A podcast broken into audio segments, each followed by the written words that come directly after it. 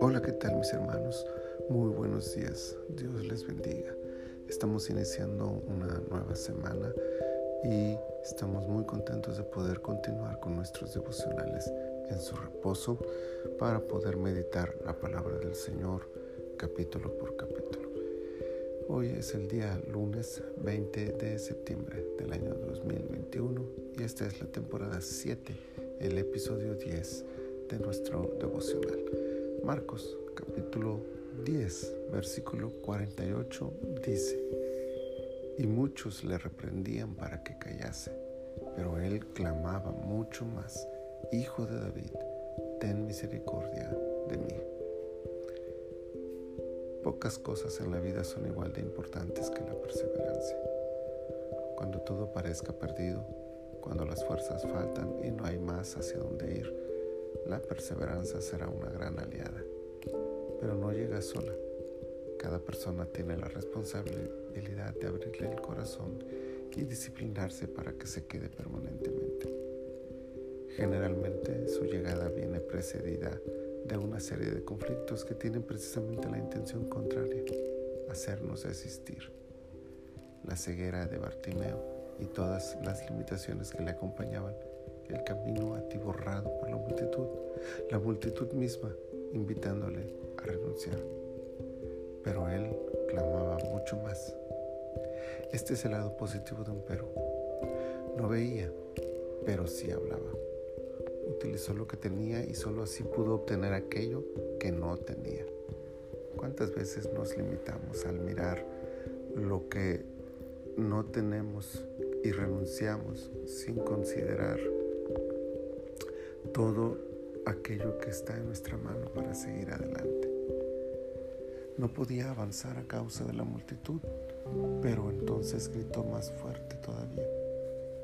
El pasaje da la idea de que se mantuvo en su lugar pero aun cuando hubiera querido avanzar, hubiera sido muy complicado, pues si ciego y con el camino libre era difícil, con aquella multitud sería imposible.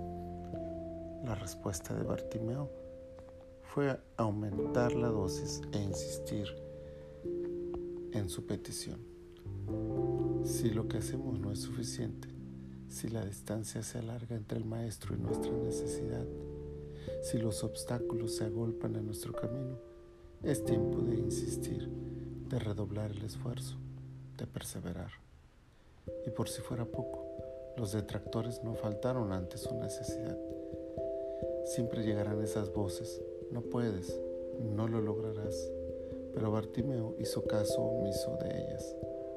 No estaba sordo, pero se hizo sordo a aquello que lo desanimaba. Hay que aprender a oír y también a no oír las voces que nos rodean. Al final alcanzó la meta. Fue escuchado, llevado ante Jesús, sanado y salvado. Pero sobre todo, el final de su historia nos lo describe haciendo, que, haciendo lo que antes no podía hacer sin ayuda, seguir a Jesús. Y es que la meta última de la perseverancia es que al aferrarnos a ella encontremos aquello que necesitamos y que al obtenerlo podamos seguir al Maestro sin importar las limitaciones propias, las del camino y las que nos quieran imponer otros, perseveremos en nuestra fe en Cristo. Y con la victoria suya y su presencia con nosotros, sigámosle con fe y amor el resto de nuestras vidas.